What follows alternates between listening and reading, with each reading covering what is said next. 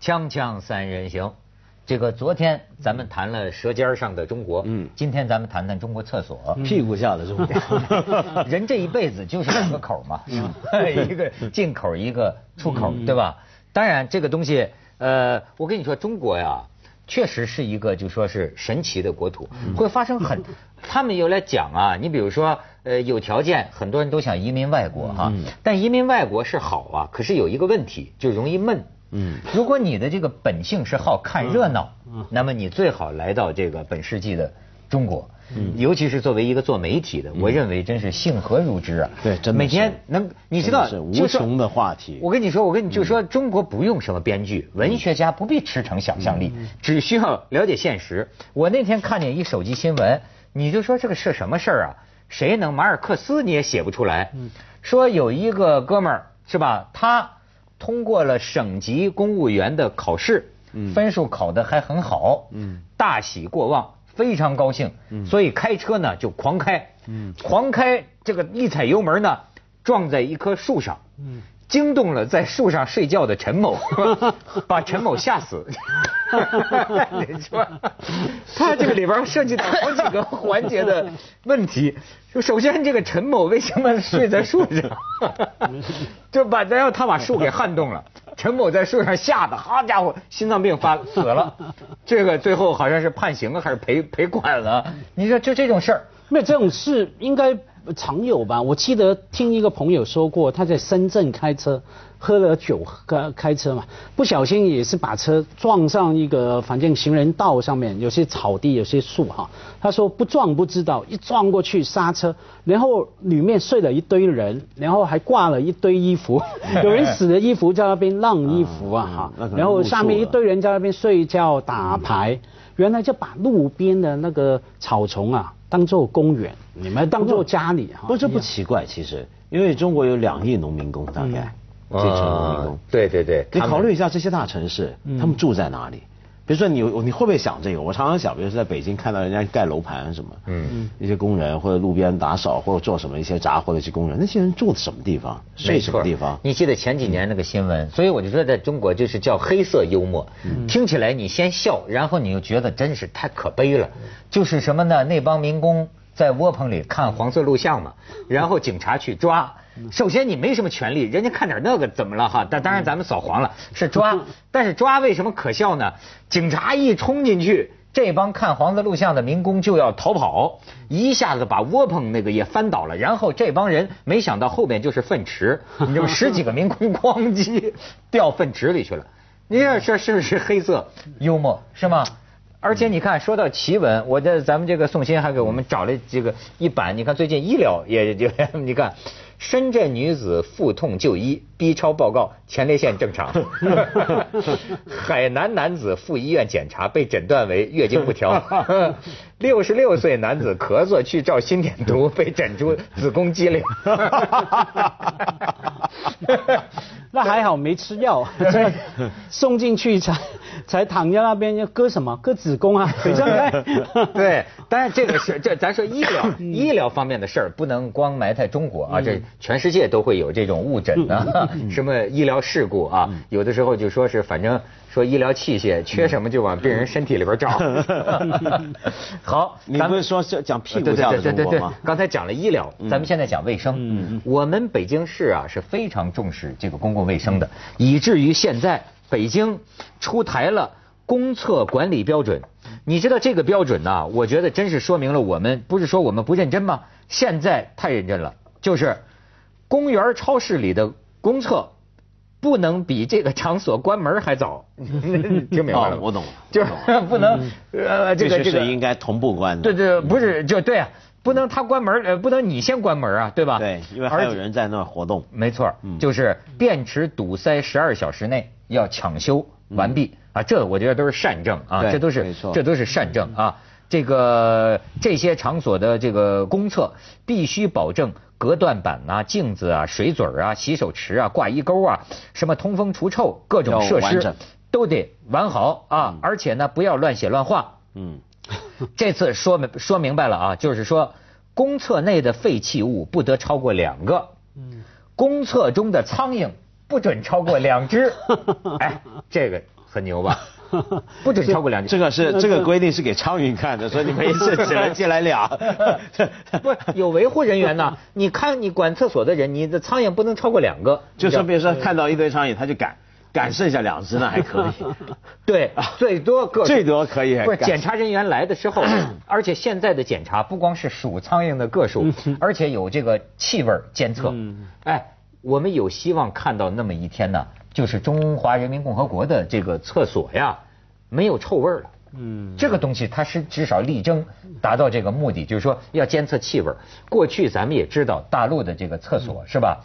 搁灰不是歌辉，这怎么会讲歌辉？不是讲什么意思？我想说 家灰，我说成搁灰。想到这就想搁灰，他们这这什么朋友？这是一不留神把本能说出来。对，但是我怎么了？歌辉和家辉去的厕所不是一个厕所是吧？家辉就此写过专文了。哦，对对。他一说到厕所，他就呃中国的厕所，他写过。呃，我我我那个文章反应非常好，我那文章收在一个书里面嘛，阅阅读率跟回应率最高的，我就说几十年前去北京的厕所嘛，我在节目也谈过，这是进去把我吓一跳，我当时啊才十多十来岁，还是处男哈，反应进去好一进去开门进去两条沟没有门。那我就要做一个决定了，考虑了半个钟头，没办法做决定。第一次，我不晓得应该往前蹲对着文道，给你看到我前面，还是背着你给你看到我屁股，我完全决定不了啊！你还记得我的答案吗？后来我的选择，我的选择是好吧，香港人嘛，时间效率很重要，对，我就选择往前蹲。还跟对面的人喊拳嘛，喊十五二十，还还可以这样。那那我印象非常深刻的哈，那个可是后来一次一次去北京，那厕所卫生改善了太多了嘛。嗯。我在想重温旧梦，想找想找两条水沟，跟人家喊一下拳。喊不到啊，个别地方还有，我可以还有吗？有有些地方有，我可以领你去。也要陪我陪我上次我跟文道 在吃这个烤鸭嘛，在一个巷子里，那种那可是那个那些地方原汁原味儿。在北京 北京市里面吗？有有有。他一个吃烤鸭的一个地方啊，就现在还没拆剩，还拆剩下的胡同区啊，他真的是没厕所的，他那个小店，然后要转上胡同的那种公厕，那还你能够就还是那种厕所。可以拆。所有特别感情的，我告诉你。我年轻的时候做过一个工作，在一家餐厅里面当服务员嘛，服务生嘛。他得罪了那个老板，那个不，他不是老板啊，他是我上司，他就欺负我，害我对洗厕所，洗厕所，洗厕所。其实他是基本工作，可是要轮流死的。我们三个服务员轮流死，不是？他说家辉。今天你从早到晚我都要去洗。你说是在香港啊？在香港，在铜锣湾。对。你有过这个命运呢？对对。我以为是在美国。在香港。其实，在台湾念书也都会有吧？你因为你是念大学，比如说我在台湾，我念小学、中学，我们那时候学校全台湾都是一样。起码我那个年代，就小学生、中学生每天放学要留下来打扫。那打扫呢，就分配工作，就分小组。我被分配过两年，初中的时候就在负责扫厕所、清理厕所，对，天天做。那乃至于后来我做的还相当的投入跟习惯。没错。再后来呢，我学佛，我一个老师呢，他他很特别。我这个老师呢，去到哪里，他去公共厕所，他都很长时间才出来。他干嘛呢？他去完之后，他还帮人家道套处处弄得很干净，看到他有打扫的，他要清扫干净。他跟我说，这也是个修行。说第一，你让自己就是习惯，就是说你你平常比如厕所很脏很厌恶，你去面对它。第二就是。呃，他说这把它弄干净了，啊，弄得不臭了，让别的人进来心生欢喜。哦，那我童年的时候就修行了。你童年也干这个？对，就我专在公厕。我们那种厕所就是他说的那种厕所。两条沟。你知道小小孩儿，你知道哎，这真的是《金刚经》的讲的那种啊，这个小孩儿是不着相的，你知道吗？是没有这个呃概念和惯性的。对。小，你觉得会觉得什么厌恶，是你慢慢的养成的。长大的事儿。你说我小朋友的时候，我在那个我们那种厕所，就你们就没有这个条件，我们有这个条件，我可以长时间的去观察这个蛆。嗯，你知道吗？那个哦白的粪里面的白白的苍蝇虫，哎呦，那个多呀！好家伙，那个，然后 那个你就观察它，我就观察，我就修行观观。有时候我看一下午，哎呀，那个蛆观的真好。不是，我们出去就看蚂蚁，进厕所就看蛆，你知道吗？看的，所以我对蛆比对人熟。哎，你看最近的这个调查，香港的竞争力。城市竞争力还是高居第一啊，好像在华人地区还是怎么？对啊，华人地，对香港第一，哪儿是第二啊？台北啊，好像。呃，台北第二，对，北京到排到上海前头了，我有点不太理解。对，就是说为什么还是第一？按说很多时候好像风头都不在你这儿。嗯，你知道我的感受很多就在细节。嗯，你比如说航空公司，咱们讲啊，这个飞机啊，嗯，你坐国内有的航空公司。你就会发现，飞机是一样的波音七四七，对吧？但是呢，它这个有些问题，你就知道在香港和外国是不会不可能出现的。咱就说的，为什么现在北京就讲，便池堵塞了，十二小时之内，甚至是更短的时间必须解决。我认为这就是现代社会的一个特征，就是说，比如说我们这个飞机啊，那个椅子。经常就会发生你放不下去，嗯，或者升不上来，椅子坏了，嗯，那他就比如说我中国的航空公司可能就会容许好几天，嗯，甚至是一个月，这个椅子就是坏的，嗯，或者说你那个电视，对。吧，看不了，按说不看也没什么，不妨碍你坐飞机，可是你知道这就是呃差别，为什么我说我有时候觉得说呃大陆的很多城市，你比香港，你还是有相当大的差距，甚至于讲上海看厕所，嗯，就是。就像我们说看空调一样，你不要讲香港那个空调开的，好像人们得穿羽绒服进去。它动感之都，它至少说明了这个一个高效社会的特征。我的所以过去你们老不理解，我说我喜欢香港是因为什么？所有的空调都是冷的。你明白吗？没有明白我的意思吗？所有的空气是冷气，它就在放冷气，而且那空调不会变成暖气。因为我在大陆，我时时感觉到怎么没有空调啊？你知道吗？它有空调或者它不开，咱省电节能是另一个问题。问题在于，你比如说这个厕纸，你到大陆的厕所看，这就是一个城市的管理水平。嗯，经常就没有纸。嗯，公用电话亭。这 电话给人拔了，嗯，呃，给人拔了不奇怪，我相信香港也会有公共设施的损坏，嗯，但是它容许你损坏的时间是非常短的，嗯，马上就得修好，对，对吧？这里面是有些恶性循环或者因果关系的，呃，你想象一下，如果一个城市它的厕所为什么常常没有了厕纸，很可能是给人带回家了，对，电话亭这个电话为什么老坏，是因为给人拔了线，那假如一个公司管理这些机构的公司，他想做的非常好。那他就要花很多的钱，很多的人力成本，看着常常去替换，这么一搞下来，他经也就是说你在北京经营公共电话跟做厕所的这个成本，说不定是跟香港差不多，哪怕香港人工很高。那就是说呢，你一个公司能不能把这个东西管好，或者你愿意付出多大的成本，还跟你是个什么样的社会相关。我跟你说，我觉得咱们现在啊，还是按照毛主席的路线在努力。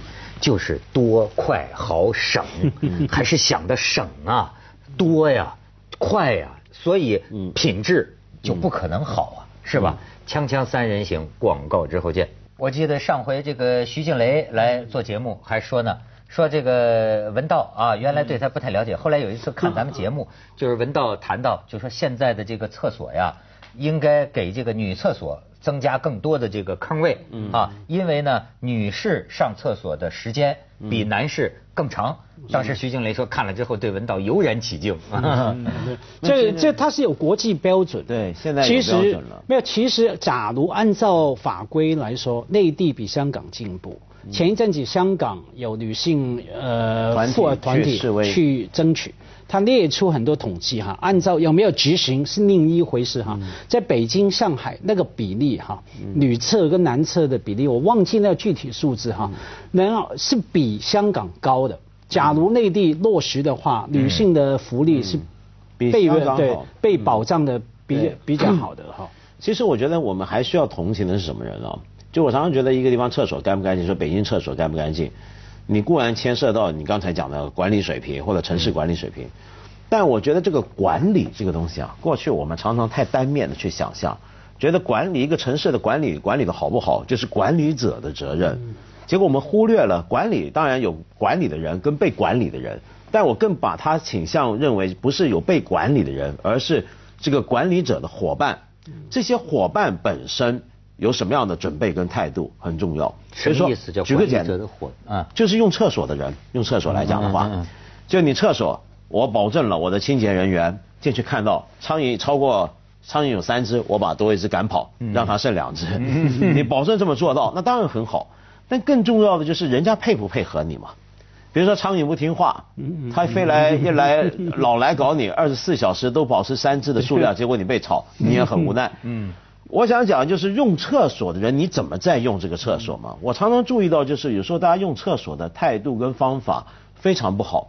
比如说我们说了那么多年，你男人上厕所小便的时候，你能不能凑得近一点？嗯，我真的见过像演杂技的啊，对，他能够隔四五个人的。深的距离啊，遥遥遥远的对着那个尿兜那么喷射过去，那你对，那你到了最后当然是洒的一地都是嘛，是不是？他是高估了自己的长度啊，他高他以为跟放进去刚，不，他高估了他最后那一柱的那个神奇的力量，他以为最后那一柱会完整的从里面出来，哟，还真的这么一个弧线掉进去，所以我想，你你大伙怎么用厕所？我我常常看到那些厕所的清洁工。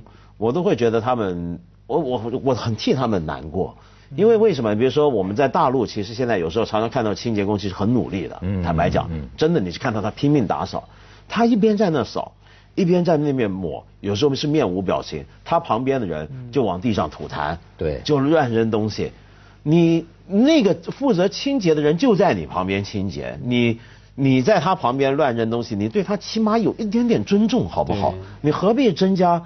他的负担，你何必让他那么辛苦？你何必让他难过？他是打份工，但我们不必要让他这份工变得更难做。可是你不撂在地地上，他就不需要他来擦。但逻辑，他就连工作都没有。那当然是开玩笑。可是文道刚讲到距尿尿的距离啊，所以令我想到前几年啊，好像全世界举行评审比赛嘛，其中一个啊，有有一个获奖的发明，就是厕所男厕所尿尿兜里面。有人在发明在尿兜里面画一只苍蝇啊！哦，对，是我亲眼见过这个。对啊，我觉得蛮有效的。我后来看到我的，我用过，还使用过。你进去碰到尿兜，没有？中国也有。我第一次啊，香港也有，半岛酒店什么都有哈。你看到尿兜里面有一只苍蝇是假的，画在那边，你就很想把它浇死，是吧？对，你就瞄准它，你就对准它，瞄准它，它引导啊，引导你去如何。比较干净卫生的使用那个厕所，的确是很多我不太解的问题。我刚不是说我几十年前当过洗厕所的人吗？哈，呃，看过很多很奇怪的现象，其中有一个问号到今天还不懂的。我记得有一次，反正都是男生来嘛，使用完之后，我进去清洁里面，发现厕所旁边的垃圾桶里面有一块女用的卫生棉、卫生巾啊，卫卫卫生有的男的用。是吗？有的男的，我觉得莫名其妙，刚出去的明明是男人，几个男人哈。呃，不是一起进去了，轮流进去，反正没有。我站在那边好久，他可能是没有布用，没有女生进来过。那怎么会有一个女生的卫生棉呢？那说不定是成，有时候是成人纸尿布。嗯，对，你误会了是卫生棉。不会，我仔细检查过卫生棉很有研究。OK，那就很可能他没有用成人尿布，但是用了卫生棉代替。嗯，是的确是有的。啊，那解的确是有。可是我觉得，我记得当时看还蛮干净的，我还我还真的拿起来看过。再老一点。当然不排除确实是就进错厕所。是 锵锵三人行广告之后见。这个有一个民族自尊心的问题啊，中国人到底是不是不爱干净？嗯，以此闻名世界呢？呃，历史上是这样。就历史上，比如说我好像以前也谈过，就说一些西方来的传教士，嗯，外国人最早到东方来，比如说清满清末年的时候。他们去了日本，去了中国，就常做这个比较，因为日本很干净，对，而中国呢是以肮脏著称。从北京到广州呢，这几个大城市都在外国传教士的笔下被形容为粪都，嗯，就是满街的粪便，那么满街的臭气，然后所有人穿的那个长袍身上都是满满身油，麻花，对，油脂麻花。那可是呢，我觉得这很难讲，呃。当然，我们今天有一个公共卫生的观念，会有一定的客观要求。但是你说什么叫干净不干净？我真觉得它是有文化相对的，它真的是会不同的文化里面，你说肮脏感，因为你要觉得脏啊，人的本能的反应是觉得恶心，嗯，觉得难受。但什么东西让你觉得难受跟恶心？这个东西真的是文化差异。嗯，所以有人觉得地沟油好吃嘛？